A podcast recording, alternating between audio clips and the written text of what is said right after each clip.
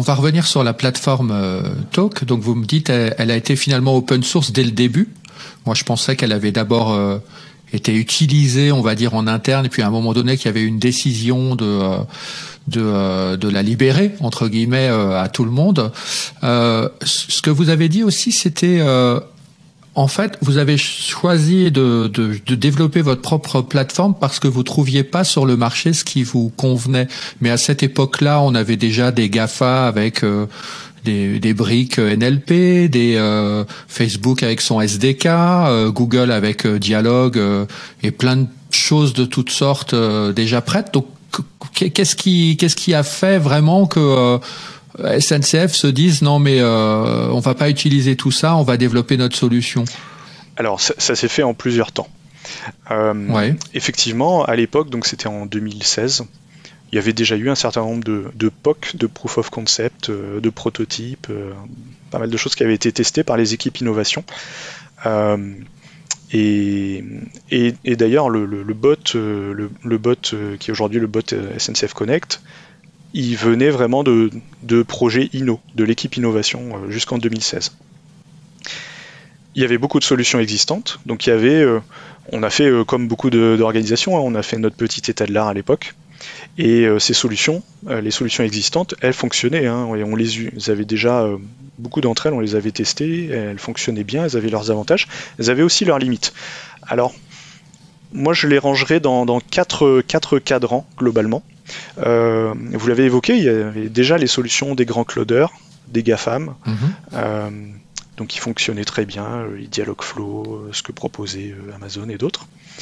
Il y avait des solutions des grands éditeurs, donc IBM Watson, Recast qui a été racheté par SAP, enfin voilà, les solutions des grands éditeurs, là aussi on en avait testé quelques-unes, et puis beaucoup de solutions de start-up beaucoup, beaucoup de solutions de start-up, un certain nombre d'entre elles étant françaises en plus. Euh, et puis euh, on, travaille, on travaillait, et on travaille toujours d'ailleurs avec beaucoup de start-up, hein. euh, la SNCF et, et, Voyage SNCF à l'époque. travaillaient beaucoup avec un certain nombre de startups pour, pour innover et puis pour développer des choses ensemble. Mais en fait, on voyait, on voyait aussi les limites de ces différents types de solutions sur le marché. Alors les, limites des startups, ben, c'est par exemple qu'on peut se poser des questions en termes d'indépendance et de pérennité de ces solutions. Typiquement, il y a beaucoup de ces, startups euh, qu'on testait à l'époque et qui fonctionnaient très bien, euh, soit qui ont disparu depuis, soit qui ont été rachetés par des éditeurs ou par des, ou par des GAFA. Euh.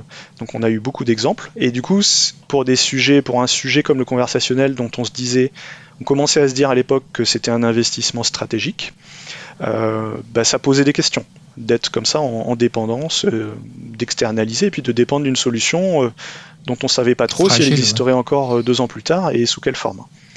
Les solutions des grands éditeurs, bah, c'est un modèle qu'on connaît très bien. Hein. C'est peut-être le plus ancien de ces différents modèles et euh, bah, sur un sujet qui était encore assez émergent à l'époque, bah, ça nécessitait par exemple d'investir tout de suite dans des licences, et enfin voilà, ça à un certain nombre de choses. Et puis les solutions des GAFAM, euh, ben, on les savait déjà très performantes, euh, mais c'est vrai qu'on avait, on avait aussi des, problématiques qui, se soulevaient, où on avait peut-être des intuitions à l'époque, et on se demandait bah, est-ce que, est que demain, si le sujet s'avère vraiment euh, stratégique et, pour, euh, et pérenne, et si on est là pour durer sur le conversationnel, est-ce que ça posera pas un problème d'être en dépendance comme ça sur des, API euh, tierces et d'envoyer aussi des données donc construire des modèles, les modèles machine learning, l'apprentissage supervisé, enfin construire ces modèles dans des outils qu'on maîtrise pas totalement, d'acteurs qui sont beaucoup plus gros que nous, donc euh, aussi on a moins la main éventuellement pour leur demander des choses. On, a beaucoup moins la maîtrise de leur roadmap qu'on ne pourrait éventuellement l'avoir avec une startup. Et puis euh, vous avez l'économie. Oui, tout à fait. Et puis euh, et puis et puis voilà, est-ce que c'est une bonne idée de faire transiter les données euh, avec ces tiers et quelle maîtrise on peut avoir. Alors à l'époque, on, était un peu moins, euh, un peu moins peut-être euh, sensible à ça. Encore depuis, il y a eu RGPD. voilà, on a des mhm. dans les dans les enjeux du numérique qui sont qui ont vraiment explosé. qui était peut-être encore assez discret à l'époque, mais on en parle de plus en plus dans l'industrie, dans les pouvoirs publics, même dans la sphère politique, bah, les notions de protection des données, de désintermédiation, de souveraineté numérique. Et puis aujourd'hui, avec l'IA, on parle aussi de plus en plus d'explicabilité, d'éthique dans l'IA. Voilà, tous ces enjeux-là. Euh, on se doutait, même s'ils étaient moins, euh, moins dans l'air du temps qu'aujourd'hui, euh, on se doutait aussi que, bah voilà, en fonction des solutions qu'on utiliserait, il y aurait peut-être des limites un jour. Donc c'est la raison pour laquelle à l'époque on a voulu regarder du côté du logiciel libre, de l'open source, il euh, faut savoir que Voyage SNCF, euh, dès les débuts, euh, en 2000, on utilisait beaucoup de logiciels open source. Et donc pour le conversationnel, quand on s'est dit on va véritablement investir, créer des équipes, développer ces services-là, on dépasse le POC, on dépasse le, projet d'innovation. on a été regardé du côté de l'open source et en fait, on s'est aperçu qu'il n'y avait pas véritablement de, de, solution tout en un ou de solution complète avec des interfaces graphiques euh, qui soient accessibles par des non-techniciens, enfin, et, tous les outils dont on aurait besoin. En revanche, il y avait des briques open source euh, issues du domaine universitaire, parce que sur le conversationnel, le NLP, bah, ça vient beaucoup du domaine universitaire, hein, et les innovations viennent beaucoup de ce milieu-là. Euh, on avait des briques comme euh, euh, OpenNLP d'Apache ou CoreNLP de Stanford. Et ces briques-là, ben, ça ne faisait pas une plateforme conversationnelle complète, hein, il manquait beaucoup de choses, mais pour la partie NLP, ça fonctionnait bien. Et on voyait en fait, nous, on arrivait sur nos, cas d'usage à obtenir des, résultats tout à fait similaires en termes de performance avec d'autres solutions du marché. Du coup, il y a eu ce pari à l'époque, en 2016, de se dire, on va essayer de partir de ces briques et de construire ce qui nous manque autour et développer comme ça nos projets, euh, non pas avec une solution prise sur l'étagère, une solution du marché, mais euh, développer la solution à partir de ces briques euh, et donc à partir de technologies open source. Alors c'est ça qui est formidable avec l'open source, hein, c'est que on n'était pas expert du conversationnel, mais comme le dit souvent mm. mon collègue mon collègue Simon Clavier, qui est féru d'open source aussi à la SNCF, il, parle, il dit souvent que l'open source c'est être sur l'épaule des géants. C'est-à-dire qu'on n'était pas mhm. des spécialistes du NLP, mais on a trouvé des briques NLP open source qui fonctionnaient bien, et du coup, nous, on n'a plus eu qu'à construire euh, des choses par-dessus, ce qui nous manquait. Donc ça, c'était le, vrai parti pris de 2016, de dire, alors qu'on n'a pas vocation à être des, des, producteurs de solutions techniques comme ça, de dire, on va utiliser des briques open source et construire ce qui nous manque. Et puis, un an plus tard, en 2017, euh, après un an de développement du bot euh, Voyage SNCF, l'équipe s'est rendu compte que bah, la solution technique, ils avaient réussi à la conserver assez générique, que ça fonctionnait, ça fonctionnait en production, euh, ça tenait euh, la charge, les performances, il n'y avait pas de problème d'industrialisation. Et donc en 2017, ils se sont dit mais pourquoi est-ce qu'on n'irait pas plus loin et on le partagerait avec la communauté? Et là, euh, bah, il y a eu évidemment ces remontées, les, managers ont joué le jeu euh, et les décideurs ont accepté ce qui là aussi n'était pas du tout une évidence à l'époque. Hein. Oui, il n'y a pas eu de crainte de dire ah mais attention, on va livrer des secrets industriels ou on va, euh, enfin vous voyez tous les freins psychologiques qu'il peut y avoir, on va on va donner quelque chose même à des concurrents, pourquoi pas direct ou indirect. Je sais pas, est-ce qu'il y, a eu aucun frein de lever, enfin aucun frein à lever, je dirais? Alors, ça s'est vraiment très bien passé. Il y a vraiment eu du, support euh, de toute la, chaîne de management et de décision. Euh, mhm. Et à l'époque, il faut le remercier pour ça, euh, c'était notamment Gilles de Richemont hein, qui était, qui était en bonne partie du coup responsable de, cette décision. en fait, en fait, au lieu de se dire, bah, on a construit quelque chose en interne, donc c'est à nous, et puis c'est un avantage concurrentiel, non, il n'y a pas du tout eu ces retours-là. Au contraire, le... Alors évidemment, on en, a parlé parce que c'est quelque chose qui était un peu nouveau pour tout, pour tout le monde, hein, pour, euh, pour l'équipe Jarvis et puis pour, euh, pour tout le monde au-dessus. Euh, on n'avait pas l'habitude d'être producteur d'open source. Autant, je vous le disais, depuis 2000, mhm. on était de gros consommateurs de logiciels open source. Autant producteur, on ne savait pas trop ce que ça voulait dire. Et depuis, on a beaucoup appris, mais il nous reste encore beaucoup de choses à apprendre en la matière. Hein. C'est loin d'être euh, trivial et il suffit pas de mettre les sources sur Internet pour, pour dire ça y est, on a fait un logiciel open source et on s'arrête. Mais euh, voilà, on s'est beaucoup posé de questions, on y a réfléchi, on a essayé de comprendre les tenants et les aboutissants. Et euh, ce qu'on s'est dit à l'époque, et il y a eu un alignement du management à l'époque là-dessus, on s'est dit, bah, finalement, on a construit quelque chose qui fonctionne, mais c'est pas notre c'est pas notre cœur de métier de fabriquer un logiciel conversationnel. Euh, en revanche, si on veut qu'il soit pérenne, si on veut que peut-être dans 5 ans ou dans 10 ans on puisse continuer à l'utiliser et que ça continue à, tenir la route, euh, et voilà, et avoir du sens par rapport aux solutions du marché, euh, bah, c'est probablement pas en le gardant pour nous et en le maintenant tout seul, et uniquement pour nos besoins, que, c'est la, meilleure trajectoire à, adopter. Au contraire, on va plutôt essayer de le libérer et de voir si euh, d'autres n'ont pas les mêmes besoins que nous, et puis euh, travailler ensemble à améliorer cette solution justement pour la rendre plus pérenne à terme. Et c'est exactement ce qui s'est passé. Alors juste, alors justement, euh, un bon open source, c'est en général un open source avec une communauté. Euh, Qu'est-ce que vous pouvez nous, nous dire sur cette communauté euh, aujourd'hui? Elle existe visiblement, puisque vous nous dites qu'il y a beaucoup de, de, de, sociétés en fait qui ont, qui ont fait le choix aussi d'utiliser cette, cette plateforme. Mais ça pourrait dire tout simplement qu'il y a des sociétés qui profitent d'un open source, d'un ensemble de logiciels libres pour fabriquer leur propre chatbot. Est-ce qu'il y a cette logique communautaire contributive qui s'est mise en place?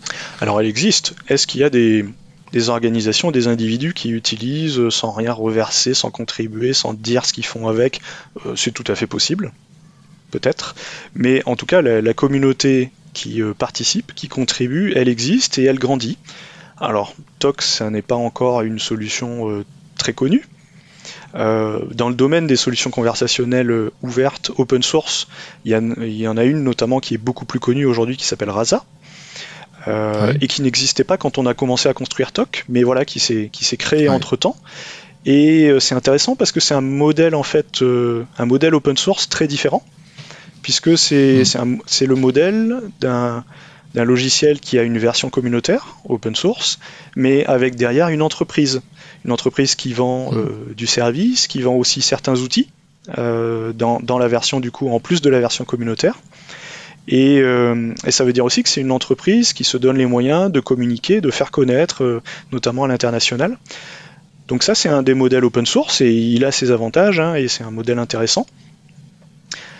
Celui de TOC, c'est vraiment le modèle de l'open source communautaire, purement communautaire, puisqu'en fait, il euh, n'y a personne à ma connaissance qui, qui, vend, qui vend TOC ou qui vend même un, un service derrière TOC, en tout cas pas la SNCF. Euh, c'est ça qui est un peu original avec, euh, avec un logiciel comme TOC, c'est qu'il a été créé par la SNCF, mais la SNCF ne, ne cherche pas à euh, revendre cette solution, ou même à vendre du service et des projets. Ce qui fait que moi. Oui, elle aurait pu faire une filiale. Et, euh, et, et aujourd'hui, voilà. euh, je, peux, je peux avouer que régulièrement, il y a des, des, entreprises qui me contactent et qui nous contactent par le biais de GitHub pour nous demander euh, si on pourrait pas développer un assistant conversationnel avec TOC pour telle ou telle entreprise. Euh, et aujourd'hui, on n'a pas vocation à le faire, donc ce que je fais en fait, c'est que je renvoie vers d'autres acteurs de la communauté. Mmh. Donc il y a, y a, deux aspects importants pour moi, et pour qu'un logiciel open source soit vraiment euh, euh, pérenne, en tout cas utilisable. En tout cas, c'est ce, qui, ce que j'ai vu partagé par beaucoup de grandes entreprises euh, françaises hein, avec lesquelles je suis en relation on ne peut pas avoir juste du code source mis sur GitHub ou GitLab ou quelque part. Il faut effectivement qu'il y ait une communauté. Ça prouve, en fait, ouais. ça donne une certaine pérennité au logiciel. Donc après, il y a les, les modèles avec une entreprise derrière.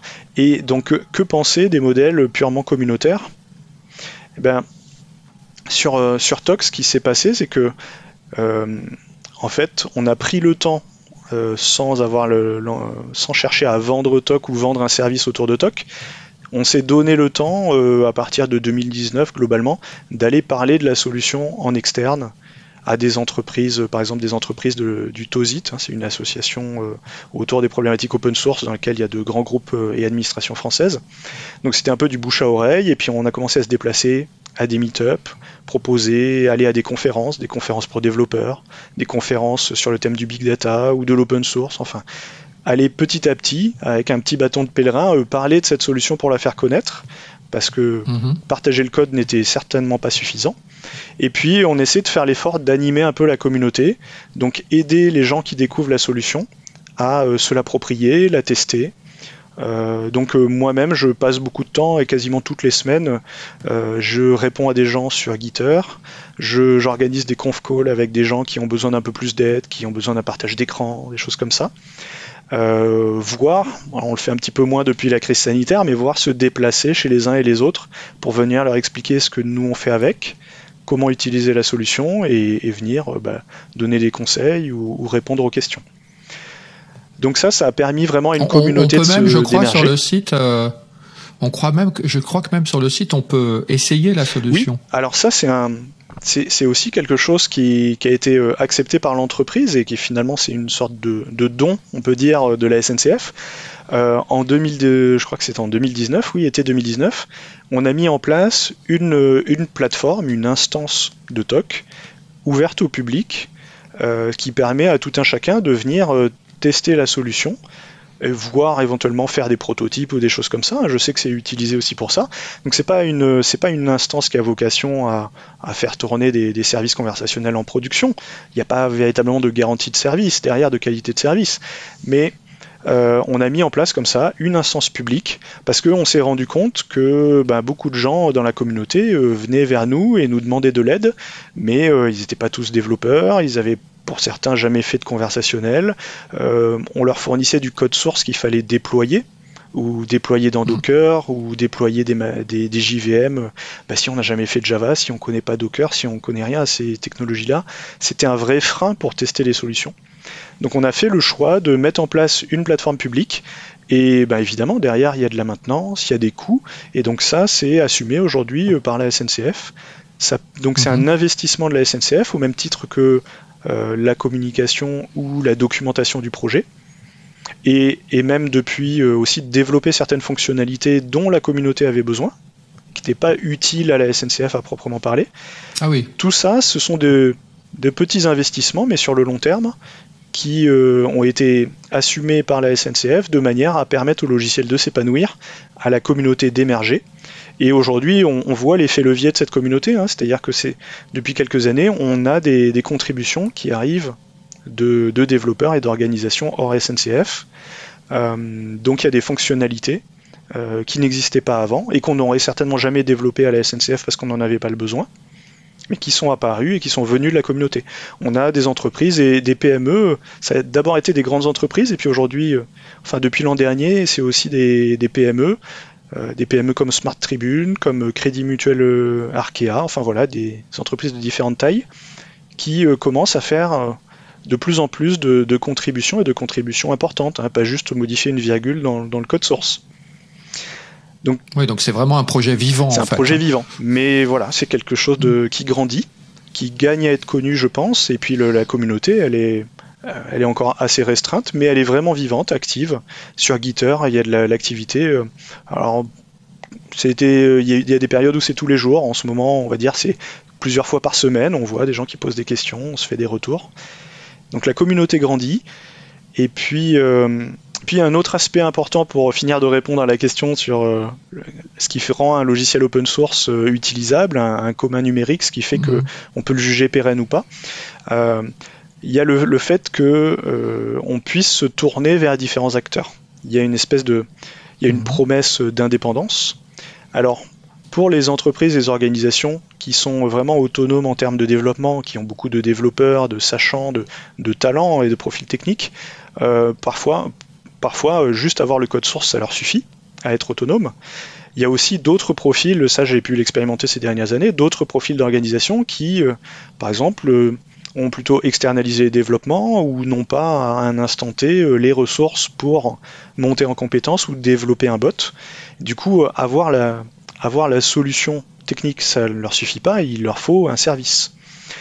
Et c'est pour ça qu'un des travaux aussi, exactement, un des travaux aussi ces dernières années, ça a été de permettre à un petit écosystème de se créer autour de la solution et qu'en en fait, euh, on sorte on sorte d'une posture où on se serait dit euh, c'est la solution de la SNCF et puis il n'y a que la SNCF qui connaît mm.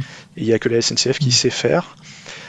donc il y a eu déjà une première volonté de sortir un peu de cette image-là en, en déplaçant le projet qui était au départ sur le GitHub SNCF et donc de, de lui donner son organisation GitHub à, à, lui, à ce projet-là, et puis d'arrêter de, mettre SNCF partout, hein, que ça, qu'on se dise pas c'est le projet de la SNCF. Et puis on a aidé des ESN, des entreprises de services, autant que des grands groupes et des utilisateurs finaux, à monter en compétence, à utiliser la solution. Alors une des choses qui était les plus naturelles pour nous, c'est que à la SNCF, on, emploie aussi, euh, ou en tout cas on a un certain nombre de prestataires qui passent aussi dans nos équipes, donc ils montent aussi euh, en compétence euh, parfois sur des, choses comme ça, et du coup ils repartent dans leurs ESN, et puis on a des relations aussi avec les équipes commerciales de ces ESN, et donc bah, parfois on, les a aidés aussi à construire leur offre, ou, ou, les mettre en confiance, ou les aider à gagner en autonomie pour qu'aujourd'hui il y ait des petites et des grandes ESN qui puissent proposer TOC à d'autres clients. Et donc là, euh, la SNCF est complètement sortie de la boucle. Donc on a des... On a une idée de, combien de projets aujourd'hui euh, tournent euh, avec TOC ou, pas du tout? Alors par ce biais-là, par le biais des ESN, j'ai un peu du mal à l'estimer, mais mais en tout cas, c'est plus que sur les doigts d'une main. Euh, et euh, par contre, je peux donner quelques noms de, SN qui ont des compétences et qui sont, qui peuvent proposer euh, du coup des services, des projets sur cette technologie. Donc il y a des, il y a des petites entreprises comme comme Shodo ou ou Daveo par exemple, avec lesquelles donc il n'y a pas de on n'a pas de partenariat commercial, de relation commerciale hein, autour de TOC, mais voilà, ce sont des gens avec qui on a travaillé, qui sont repartis aussi avec des compétences, qui aujourd'hui repropose, n'hésite pas à reproposer des choses comme ça. Et, euh, on a aussi, euh, bah, par exemple, on avait, on avait bien travaillé pendant un temps avec les équipes de Sogeti, donc maintenant c'est Capgemini. Et, mhm. et donc, euh, ben, ça peut arriver lorsqu'ils reçoivent un appel d'offres et que le, tout l'intérêt d'une solution open source sur la, la gestion, la maîtrise sur les données, etc., lorsque c'est utile pour le client, bah, du coup, ces entreprises peuvent proposer des solutions open source, notamment TOC, et donc peuvent développer des projets sur ces solutions. Un, autre exemple, c'est l'Inagora, qui a été une des premières entreprises hors SNCF à utiliser euh, TOC et qui a construit, euh, qui a construit son propre euh, produit et son propre assistant Linto, assistant conversationnel pour les entreprises, donc mhm. le, avec le NLP de, de TOC. Et eh ben, l'Inagora, c'est typiquement une entreprise qui propose des services de support open source. Et d'ailleurs, euh, bah, au sein du TOSIT, il y a des grandes entreprises françaises qui sont comme ça en relation avec l'Inagora pour, euh, pour du support sur des solutions open source. Donc TOC en fait partie. Et donc ça, ça c'est important pour, euh, notamment pour des grands groupes lorsqu'ils veulent vraiment commencer à investir sur le conversationnel la capacité à être en maîtrise à la fois sur les aspects d'industrialisation et puis les aspects de protection des données, souveraineté, etc. Euh, ça peut les inciter à regarder les solutions open source. Et euh, l'étape suivante, souvent, c'est de regarder si ces solutions sont pérennes. Et le fait d'avoir le choix entre plusieurs ESN, euh, plusieurs entreprises pour faire du, si besoin d'un support commercial, et ben ça, c'est ce qui permet du coup à ces entreprises de faire le choix aussi de logiciels communautaires et pas uniquement de logiciels open source euh, derrière lesquels il y a une grosse entreprise avec son modèle commercial. Oui, c'est pas seulement euh, de toute façon l'open source, il faut pas le voir uniquement sur l'aspect euh, je vais télécharger un logiciel gratuit. Euh, je pense que là, le gros avantage, c'est ce que vous dites, c'est la souveraineté des données qui est super importante. Ça veut dire que les données qu'on développe avec une telle plateforme, bah, elles peuvent rester en France sur le serveur même de l'entreprise, euh, quelque part, s'il est bien, enfin en tout cas s'il est bien, s'il est équipé pour le pour le faire. En tout cas, ça peut, ça ne quitte pas euh, l'endroit où il où il souhaite que ça se passe. Il y a le, il y a l'aspect en effet. Euh, au-delà de la souveraineté, euh, tout, l'aspect euh, lié au partage, euh, donc à accéder à des compétences spécifiques.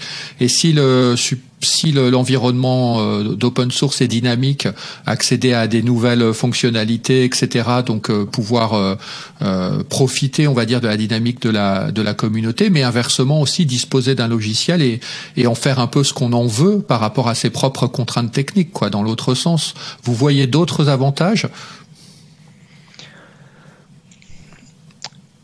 Je pense que vous avez assez bien résumé. Hein. Il y a en fait il y a, différents avantages à utiliser des solutions ouvertes. et donc les avantages sont, et les besoins sont pas les mêmes pour toutes les organisations. Hein. Typiquement, quand on regarde le, ce qu'on a fait côté SNCF, d'abord avec euh, Voyage SNCF à l'époque en 2016, ce qui nous importait, ce qui faisait qu'on on avait, euh, on avait envie de regarder du côté de l'open source, euh, c'était avant tout une, forme d'indépendance technique, en se disant, du moment que les performances sont pas moins bonnes, ici au moins, le, code sera ouvert et comme on se disait, le, conversationnel, c'est émergent, ça va se développer, on aura besoin d'aller très vite, on aura besoin d'innover très vite, on n'aura pas forcément la maîtrise de, par exemple, les, entreprises externes et les GAFA qui vont ouvrir leur messagerie, ouvrir leur API. Quand Google Home est arrivé en France, quand WhatsApp a ouvert ses API, etc. Ça, on n'allait pas, maîtriser ce calendrier. Par contre, on avait envie de, pouvoir être très rapidement sur ces nouveaux canaux et ces innovations. Donc on, avait l'intuition qu'on voudrait aller très vite, être très agile, très réactif. Et euh, en même temps, on voulait, euh, bah, ce qui allait nous permettre d'être agile et réactif, c'était justement de ne pas avoir d'effet boîte noire. Et c'était un peu le problème qu'on avait avec certaines solutions du marché et les solutions qui étaient euh, sous la forme d'une API en, SaaS, en software as a service, c'est que bah, finalement, quand le bot répondait pas bien, on ne savait pas forcément expliquer pourquoi ou, obtenir ou modifier quoi que ce soit. L'open source, un logiciel ouvert, on savait que on pourrait toujours aller euh, mettre les mains dans le cambouis et comprendre ce qui se passait et pourquoi ça se passait comme ça et modifier ce qu'on voulait modifier. Donc au début, on était vraiment sur une valeur en termes de d'industrialisation des développements, pouvoir être agile, réactif, répondre aux besoins du métier, aller très vite. Et puis avoir euh, une souplesse technique en fait. Exactement. C'était vraiment ça l'enjeu et l'intuition au départ. Et puis plus on a, plus on a avancé et plus on a réalisé qu'on avait aussi d'autres besoins en termes de maîtrise des données, maîtrise euh, des investissements, l'apprentissage sur un bot, c'est sur un bot comme euh, SNCF Connect, ce sont des dizaines de milliers de phrases qu'on a patiemment euh, qualifiées pour rendre le, service pertinent. Hein. donc ça prend du temps. Euh, c'est une forme d'investissement. Euh, faire monter aussi euh, en compétence les gens sur une solution, et donc si la solution change, il, bah, il faudrait recommencer ça. Donc plus, plus, on, plus on a avancé dans ce domaine-là, et plus on s'est aperçu qu'il y avait d'autres aspects sur lesquels l'open source était aussi un bon élément de solution. Ça ne veut pas dire que c'est la solution à tout et qu'il faut utiliser l'open source pour tout, mais en tout cas, c'est des choses qu'on n'avait pas intuitées au départ, euh, c'est pas pour ça qu'on était parti sur de l'open source. Et année après année, on se dit finalement ça nous apporte aussi plein de valeurs en termes d'indépendance technique, en termes de maîtrise des données, maîtrise des modèles, etc. etc. J'ai une question par rapport à l'intelligence artificielle. Euh, on dit souvent que c'est très consommateur, euh, ça a beaucoup besoin d'énergie, ça a besoin de processeurs dédiés, etc. Est-ce que la, la, plateforme Talk, quand euh, si une entreprise, notamment une PME, décide de, de l'exploiter, euh, est-ce qu'elle va avoir besoin comme ça d'un environnement de fonctionnement très lourd et très coûteux, ou est-ce qu'au contraire, elle, cet aspect-là aussi va être optimisé? Alors ça dépend beaucoup ce qu'on veut faire, parce que finalement, même avec euh, des technologies euh, relativement simples, et sans parler d'IA et d'algorithmes et de, modèles complexes hein, et, de, et, de, gros calculs, si on veut fournir une bonne qualité de service à beaucoup de gens en même temps et donc euh, et des bons temps de réponse, des bonnes performances, etc. Ben on sait que on a besoin soit de plus grosses machines, soit de plus de machines en parallèle. Donc voilà, il y a des coûts qui vont aussi en fonction de, la qualité de service qu'on veut donner. Mais euh, mais dans le cas de, de TOC, euh, alors on n'est pas sur un, micro logiciel qu'on pourrait aller mettre aujourd'hui. Euh, enfin, on n'a pas fait l'essai. Je suis pas certain que ça tournerait bien sur un Raspberry, par exemple, pour faire de, l'embarqué et de l'IoT et d'avoir. Alors j'entends parler hein, d'avoir toute la plateforme conversationnelle en embarqué, avec euh, Logé, oui, voilà, sans aucune connexion à quoi que ce soit. Faire des mm. faire des, des, devices et de l'IoT qui se connectent à une plateforme pour obtenir euh, une réponse en conversationnel, ça oui. D'avoir toute la plateforme qui tourne sur un tout petit euh, périphérique, c'est peut-être pas adapté aujourd'hui. En revanche, euh, en revanche, ce qu'on sait faire, c'est de l'embarquer à l'échelle, on va dire, d'un serveur, d'un PC, d'un Mac. Et bah, typiquement, il y a quelques mois, j'étais au salon Open Source Experience et j'ai fait une petite démonstration en une vingtaine de minutes de créer un chatbot à partir de zéro en, en utilisant TOC et en mode avion en mode avion. Donc, alors j'étais sur mon, petit laptop, hein, qui est bon, bah ça reste un laptop, c'est pas un serveur de production. Euh, et, j'ai eu l'occasion de faire comme ça des démonstrations sous, Windows, sous Linux, euh, Mac, de démarrer en fait une plateforme sur un, petit PC euh, et montrer que ça fonctionne, et surtout montrer que ça peut fonctionner sans accès Internet. Et ça, ça je pense, c'est une autre valeur importante sur l'open source. C'est, en tout cas, c'est une, une des, une des choses qui est intéressante avec TOC, c'est la possibilité de fonctionner sans dépendance à des API tierces. Alors évidemment, si on veut faire un service, si, on veut faire un chatbot et le exposer sur euh, Facebook Messenger, à un moment donné, on devra se connecter à une API Facebook Messenger.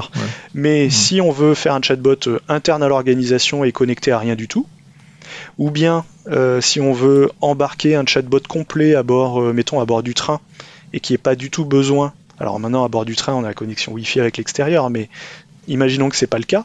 Si on veut mettre un, chatbot complet avec euh, son modèle de machine learning et toute la plateforme TOC à bord du train sur un serveur, c'est possible. Et donc euh, c'est par exemple quelque chose euh, qui a été, qui a été expérimenté récemment par, par Spoon, qui est une entreprise, alors c'est des mhm. anciens qui ont travaillé je crois sur le, le robot Paper par exemple, et ils travaillent sur des avatars virtuels. Donc euh, donc ils font des choses extrêmement intéressantes en termes d'interface et d'expérience utilisateur, la gestion du non-verbal, tout ça. Et euh, ils ont l'occasion de me montrer, là la semaine dernière, qu'ils s'étaient intégrés à TOC, ils avaient testé ça, le fait d'utiliser TOC pour le, moteur conversationnel derrière leur avatar.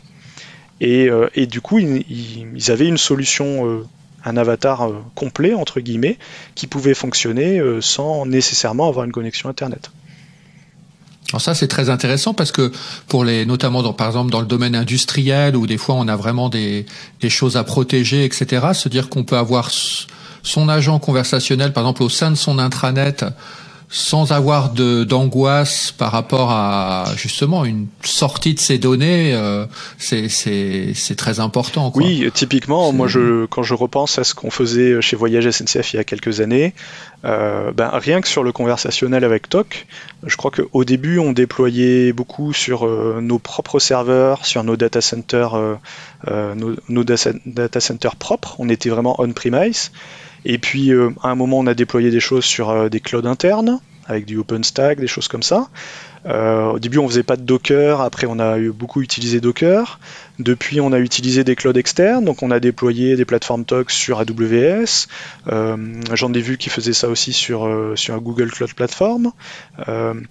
et donc, en fait, ce qui est important, c'est pas de dire que le on-premise c'est mieux que le cloud, le cloud c'est mieux que le on-premise, mais c'est d'avoir le choix, en fait. C'est ça qui est intéressant, c'est d'avoir le choix et de se dire si mon typiquement sur un usage interne à l'entreprise, si on se dit euh, si on se dit que c'est pas un problème de que ça passe par euh, une messagerie externe comme Slack, eh ben euh, on peut. si on est si on est à l'aise avec Microsoft Teams, on utilise Microsoft Teams ou autre chose. Et puis si on veut qu'il y ait vraiment euh, rien qui transite, rien qui sorte ou que ça reste limité à un intranet et que ça ne sorte pas de l'entreprise, on peut, on peut le faire aussi. Enfin, on a, euh, on a finalement ce choix-là, et du coup, on a le choix de, ce qu'on fait de ces modèles et ce qu'on fait de ces données. Et, ça, euh, on comprend bien que finalement, c'est à tout un chacun de faire ce choix-là et de dire, selon que je suis la SNCF ou l'assurance maladie ou telle ou telle entreprise ou que je suis un acteur privé, enfin, ou, un individu euh, qui fait un bot, euh, un bot euh, voilà, sur son passe-temps et il n'y a aucun aspect professionnel derrière. À chacun de se dire est-ce que mes données, est-ce qu'elles sont stratégiques, pas stratégiques, sensibles, pas sensibles, est-ce que c'est des données personnelles, est-ce que c'est des données business, est-ce que c'est des données de santé, et de faire, de faire ces choix-là en toute indépendance, donc sans, sans, sans mettre au banc telle ou telle solution, mais ce qui nous semble important par-dessus tout, c'est de laisser ce choix-là. Et du coup, on a des stratégies de déploiement qui sont très différentes quand on regarde les utilisateurs de TOC. Hein. Il y en a qui vont massivement sur le cloud, d'autres qui font au contraire du on-premise. Euh, il y a des choses très différentes. Chacun a ses besoins et chacun finalement garde ce choix-là, qu'on n'a généralement pas avec beaucoup de solutions en SaaS.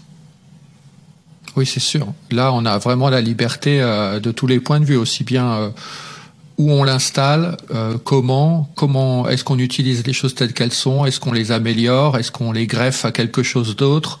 Il y a vraiment toute, toute possibilité en fait de, de, de développer un agent conversationnel tel qu'on a envie de de l'avoir. Est-ce que vous avez la sensation, ce sera une de mes dernières questions, mais est-ce que vous avez la sensation finalement que euh, si on passe par euh, une solution comme Talk, on, on est dans, un, dans des développements plus longs Parce que des fois, on a l'impression que quand on va utiliser des open source, euh, peut-être parce que des fois la documentation est pas totalement achevée, par exemple, ou alors parce que bah, il faut rentrer dans le code, comme on dit, etc. Euh, est-ce que vous avez la sensation qu'on prend un risque en termes de délai de, de production par rapport à d'autres euh, configurations, on va dire, euh, je vais pas dire du, du drag and click euh, qu'on peut voir sur certaines plateformes, mais qui ont qui ont ses propres, qui ont leurs propres limites hein, aussi par ailleurs en termes de fonctionnalité. Est-ce que est-ce que comment est-ce que vous, vous estimez ça? Parce que finalement, vous avez sans doute un peu tout essayé. Euh, comment vous positionnez une plateforme euh, open source en termes de non plus de liberté d'usage, mais de, de, je dirais, de contraintes d'usage par rapport à, d'autres configurations eh Bien, effectivement, j'ai vu un petit peu de tout. Et c'est difficile, de, on ne peut pas répondre pour tout le monde parce que ça dépend euh, déjà des, bah, par exemple la connaissance qu'on a du conversationnel, la connaissance qu'on peut avoir mmh. euh, du NLP, de tel ou tel langage de développement des infrastructures, de plein de choses.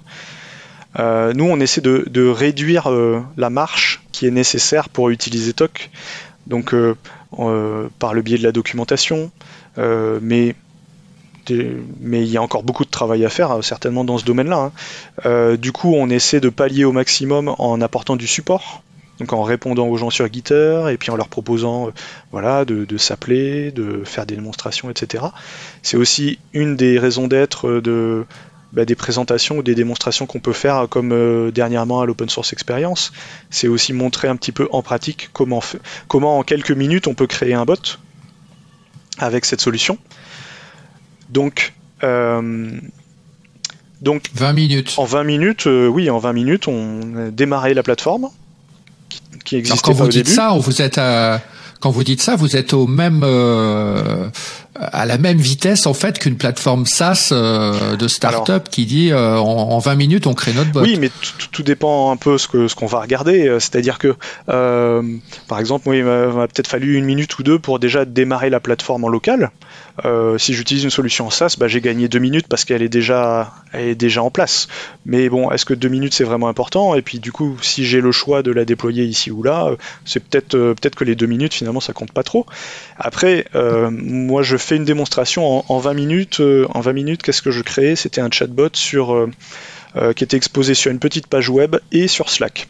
Donc déjà un chatbot sur euh, multicanal entre guillemets. De connecteurs. Euh, donc ça euh, en 20 minutes avec un petit peu de contenu, à la fois des choses faites via les interfaces graphiques, donc quelque chose qui est faisable par un non développeur, et puis un petit bout de code, un petit bout de code pour montrer qu'un développeur il peut aussi se brancher son code à lui pour alimenter une, une réponse, une action du bot. Donc voilà, on peut se dire bah, 20 minutes c'est déjà très rapide. Après, moi je sais l'utiliser. énorme.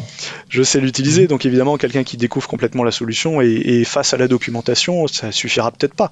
Peut-être qu'une autre. Alors moi je vais vous avouer, je, je, je, l'ai installé en 35 minutes. D'accord. J'ai mis un peu plus de temps que vous ah bah, euh, sur, sur, un serveur, euh, un serveur sur une euh, une société française qui s'appelle O2 Switch, vraiment qui fait des qui fait des serveurs à 5 euros pour WordPress. Donc vous voyez euh, des environnements euh, qui sont pas des grosses machines AWS, etc. Sur une machine, euh, voilà, euh, Linux des, de base. J'ai mis 35 minutes et je suis pas du tout un développeur, quoi. Euh, j'ai un attrait pour le code, mais je ne suis pas un développeur. Donc on peut, je, je confirme qu'on peut en effet vite installer quelque chose. Après, je n'ai aucune conscience de savoir si c'est sécurisé, pas sécurisé, etc. Mais en tout cas, en termes, je dirais, d'installer quelque chose pour essayer, commencer même à, je dirais, à définir un projet, créer des intentions, etc. ouais, au bout de 35 minutes, j'avais j'avais quelque chose qui marchait. Ben, je suis ravi de l'entendre. Et c'est un peu mhm. ce qu'on essaie de faire. Et on essaie d'aller encore plus loin, ben, par exemple avec la plateforme publique, pour que justement il n'y ait pas besoin d'installer pour commencer à tester. Après, euh, la plateforme publique, comme ce qu'on va pouvoir installer en, 35 minutes, euh, si juste on suit le tutoriel et qu'on démarre quelque chose sur son poste, ça n'a pas prétention à être une infrastructure de production euh, totalement sécurisée, avec de la redondance pour que, que gérer les pannes automatiquement, etc. Ça, après, évidemment, ça demande d'autres compétences. Et, mais ça, après, c'est comme n'importe quel logiciel. En fait, est-ce qu'on a le, si on a des gens qui sont compétents sur ce type d'aspect, bah, finalement, ce qui est important, c'est de pouvoir leur donner un nouveau logiciel et puis qu'ils savent déjà gérer d'autres types de logiciels. Celui-là, c'est juste un logiciel comme un autre. En l'occurrence, Stock, ce, sont des, ce sont des services qui tournent euh, sur des JVM, des machines virtuelles Java. Mm. Euh, ça tourne aussi très bien dans Docker, mais on n'est pas obligé de l'utiliser Docker. Mais typiquement, chez nous, tous nos exploitants, tous nos ops, euh, déployer des JVM, déployer des conteneurs Docker, sont des choses qu'ils maîtrisent, qu'ils font depuis longtemps. Donc voilà, ça permet de leur dire, bah, c'est pas parce que c'est de l'IA, que c'est des chatbots, que c'est quelque chose qui paraît nouveau, que finalement euh, tu ne sais pas faire. Non, tu peux juste réutiliser tes compétences euh, Ops. C'est un logiciel comme un autre et pas plus compliqué à installer qu'un autre pour toi. Donc alors justement, ça c'est ça c'est important. Euh, euh une PME ou une entreprise, quelle que soit sa taille, qui souhaiterait utiliser euh, cette open source, elle n'a pas de compétences particulières à acquérir tout de suite, je dirais, parce qu'évidemment après il faut savoir concevoir un bot. Euh, enfin, il y a quand même des concepts liés derrière, mais disons le faire fonctionner le l'open source sur un serveur, ça fait pas appel à des compétences particulières comme vous comme vous le dites. Tout dépend ce qu'on euh, appelle un. Et Qu'est-ce que vous avez eu besoin de faire pour, euh, pour installer la plateforme sur votre propre machine? Vous avez peut-être eu à installer, euh, je sais pas moi, Docker ou Java? Alors, ce sont des, à la fois des logiciels très très courants. Java, il y a du Java maintenant dans les voitures et un peu partout.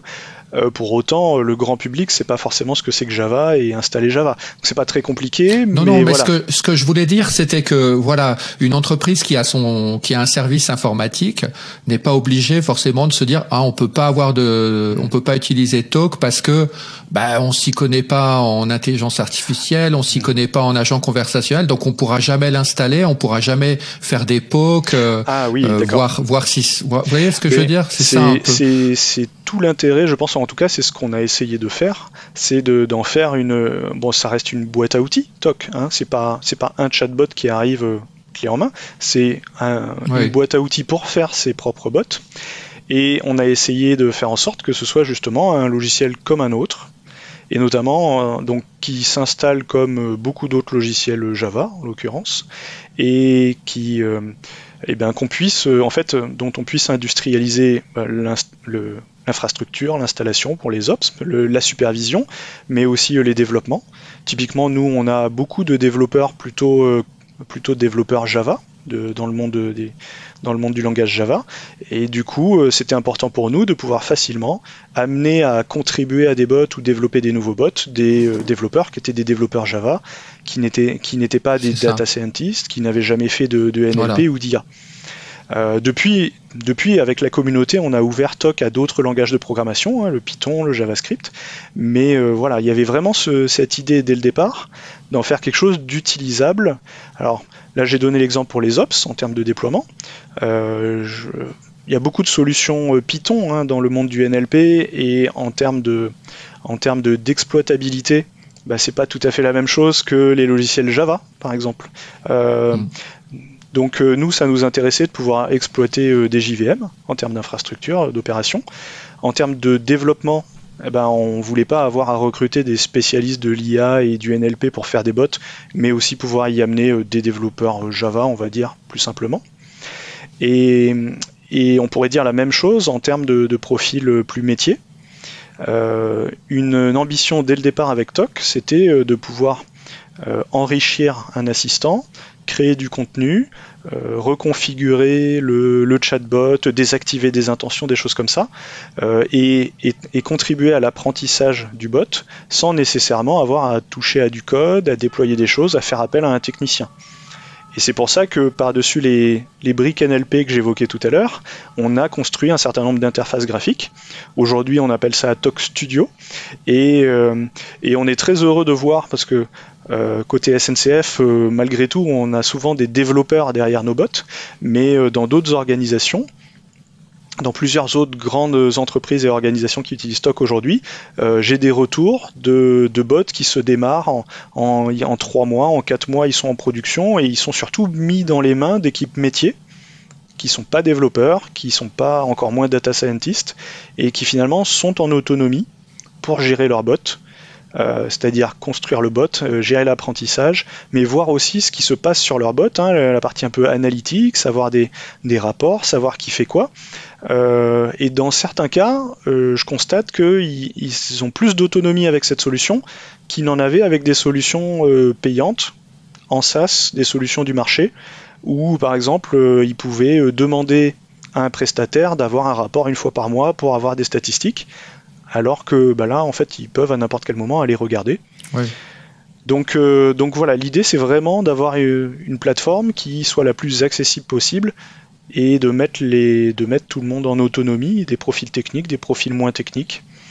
Et donc euh, voilà, pour faire une démonstration, on a besoin que de quelques minutes.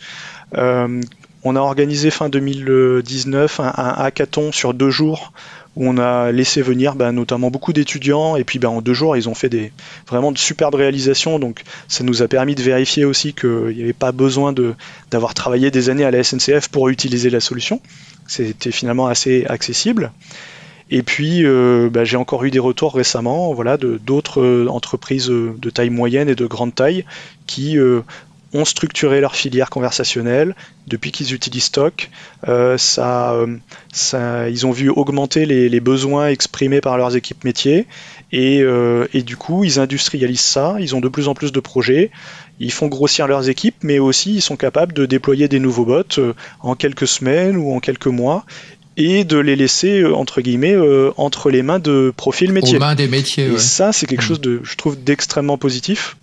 Euh, parce que finalement, ça permet de, refaire un peu le, lien avec euh, beaucoup d'équipes métiers qui, il y a quelques années, se disaient bah, nous, on aimerait bien avoir un chatbot un peu FAQ, on n'en demande pas trop, hein, on veut pas euh, faire des transactionnels, des choses très compliquées. On veut juste avoir une petite base de connaissances FAQ et pouvoir maintenir ça.